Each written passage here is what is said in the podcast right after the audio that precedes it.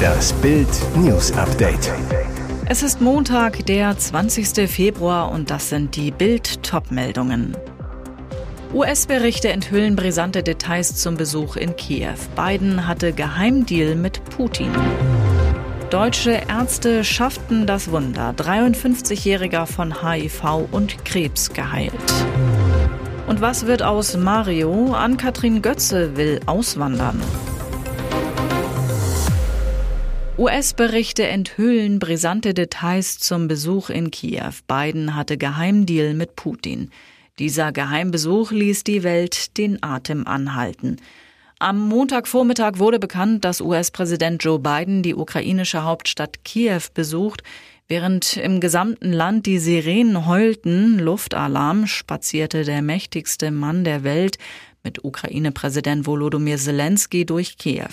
Es schlugen während seines Besuchs aber keine Raketen in Kiew ein. Die große Frage, hatte sich der US-Präsident in Lebensgefahr begeben, um ein Zeichen der Solidarität zu setzen. Jetzt wird bekannt, es gab einen geheimen Deal zwischen Washington und Moskau. Die USA haben Russland nach eigenen Angaben vorab über den Besuch von Präsident Joe Biden in Kiew informiert. Dies erklärte der nationale Sicherheitsberater Jake Sullivan nach dem Besuch. Das Ziel sei gewesen, eine Konfliktentschärfung herbeizuführen. Sprich, Russland sollte während des beiden Besuchs offenbar stillhalten, um den Konflikt nicht zwischen Washington und Moskau zu eskalieren.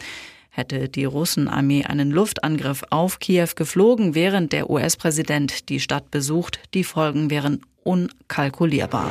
Russenschiff wollte Nordseewindparks auskundschaften. Ein russisches Schiff hat einem hochrangigen niederländischen Geheimdienstler zufolge versucht, Windparks in der Nordsee auszukundschaften. Wir haben in den vergangenen Monaten den Versuch russischer Akteure bemerkt, die Organisation unserer Energieversorgung in der Nordsee zu verstehen mit der Absicht, sie zu stören, erklärte Jans Willens, Direktor des niederländischen Militärgeheimdienstes am Montag. Der Versuch sei nicht geglückt. Das Schiff sei in niederländische Hoheitsgewässer eingedrungen und von der Küstenwache und Marine der Niederlande wieder hinaus eskortiert worden, sagte Swillins vor Journalisten. Deutsche Ärzte schafften das Wunder. 53-Jähriger von HIV und Krebs geheilt. Medizinsensation jetzt auch in Düsseldorf. Zum dritten Mal weltweit ist es gelungen, einen krebskranken HIV-Patienten mit Hilfe einer Stammzellentransplantation von beiden Erkrankungen zu heilen.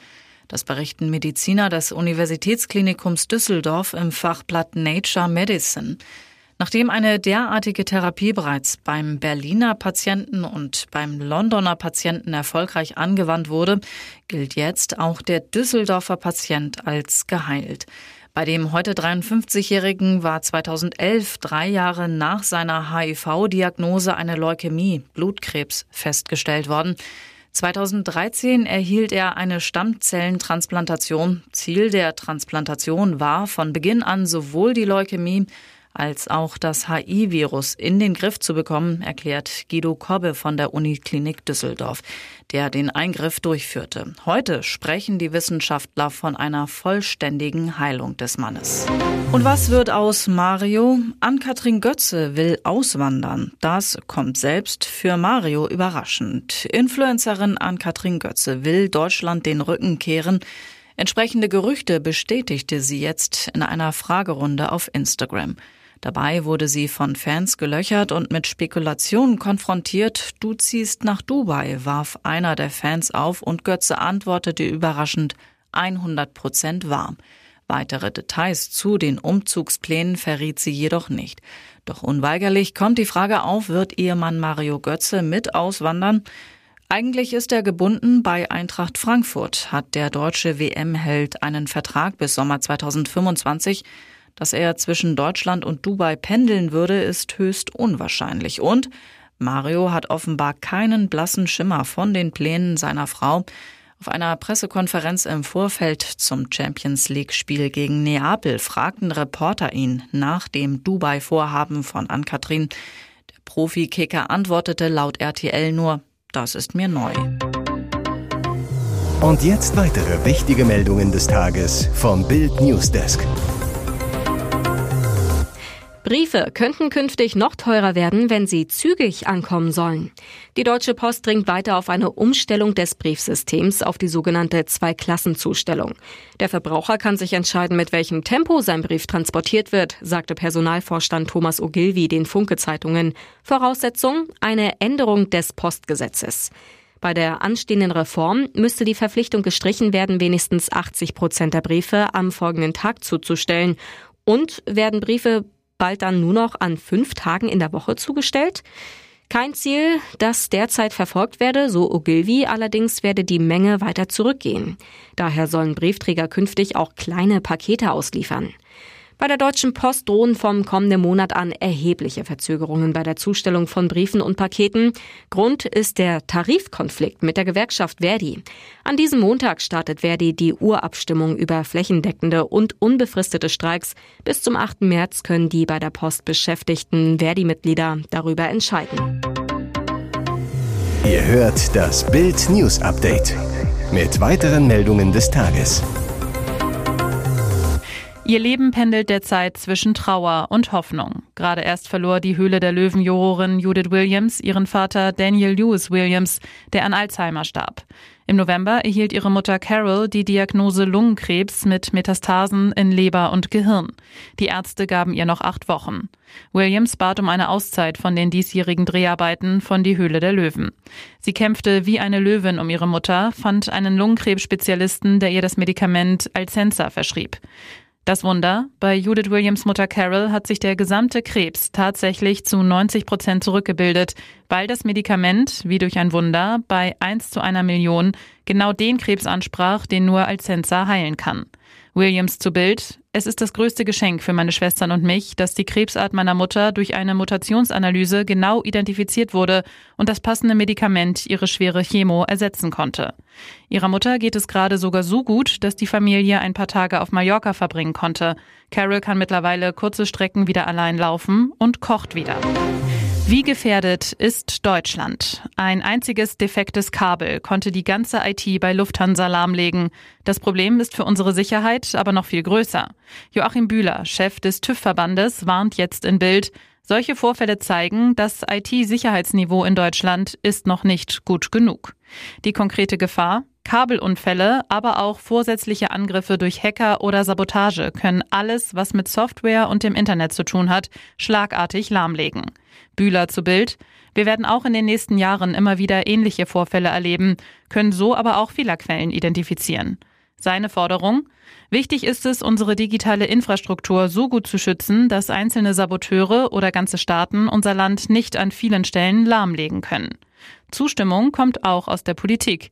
FDP-Mann Manuel Höferlin fordert in Bild, nicht nur die Netze müssen widerstandsfähig sein, sondern auch die Organisationsstruktur der Unternehmen, die sie nutzen. Denn IT-Sicherheit ist die Achillesferse der modernen Informationsgesellschaft.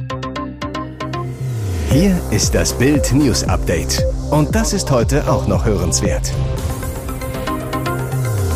Rund um die Marienburg sterben Buchen ab. Jetzt wird aufgeforstet. 11.000 Bäume für den Burgwald. Seit über 150 Jahren thront die Marienburg über dem Kahlenberger Leinetal. Das Schloss, ein Geschenk von König Georg V.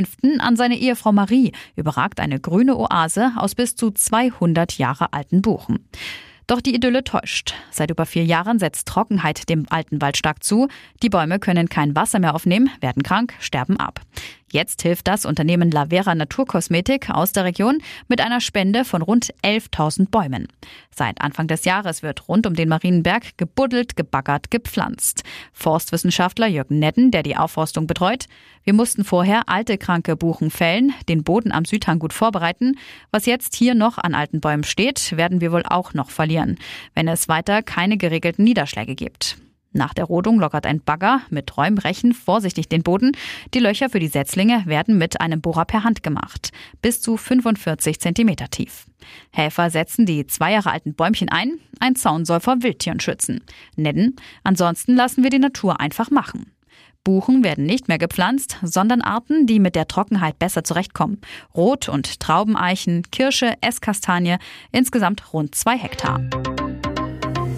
Ihr hört das Bild News Update.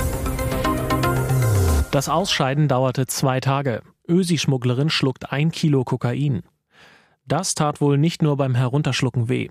Eine Frau aus Österreich ist erwischt worden, wie sie ein Kilogramm Kokain nach Australien schmuggeln wollte. Dafür hatte die 27-Jährige insgesamt 124 in Plastikfolie eingeschweißte Kügelchen des Rauschgifts geschluckt. Marktwert rund 320.000 Euro. Allerdings flog die Kuriererin bei der Einreise auf. Am Gepäckband hatte sie so nervös gewirkt, dass die geschulten Zollfahnder auf die Frau aufmerksam wurden. Nach einer ersten Untersuchung kam die Österreicherin in ein Krankenhaus in Perth. Beim Röntgen entdeckten die Beamten schließlich das Ausmaß der Drogen. Medienberichten zufolge soll das Ausscheiden der Kapseln zwei Tage gedauert haben. Da die Praxis des Drogenschluckens hochgefährlich ist, weil die Kapseln platzen können, befand sich die Patientin unter ärztlicher Aufsicht. Doch das ist noch nicht alles. Angeblich hatte die Bodypackerin auf dem Flug von Europa nach Australien bereits acht der Kügelchen ausscheiden müssen, diese aber wieder geschluckt. Die 27-Jährige wird am 10. März vor einem Gericht in Perth angehört. Bis dahin darf sie sich frei bewegen. Im Falle einer Verurteilung drohen der Ösi-Schmugglerin bis zu 25 Jahre Haft.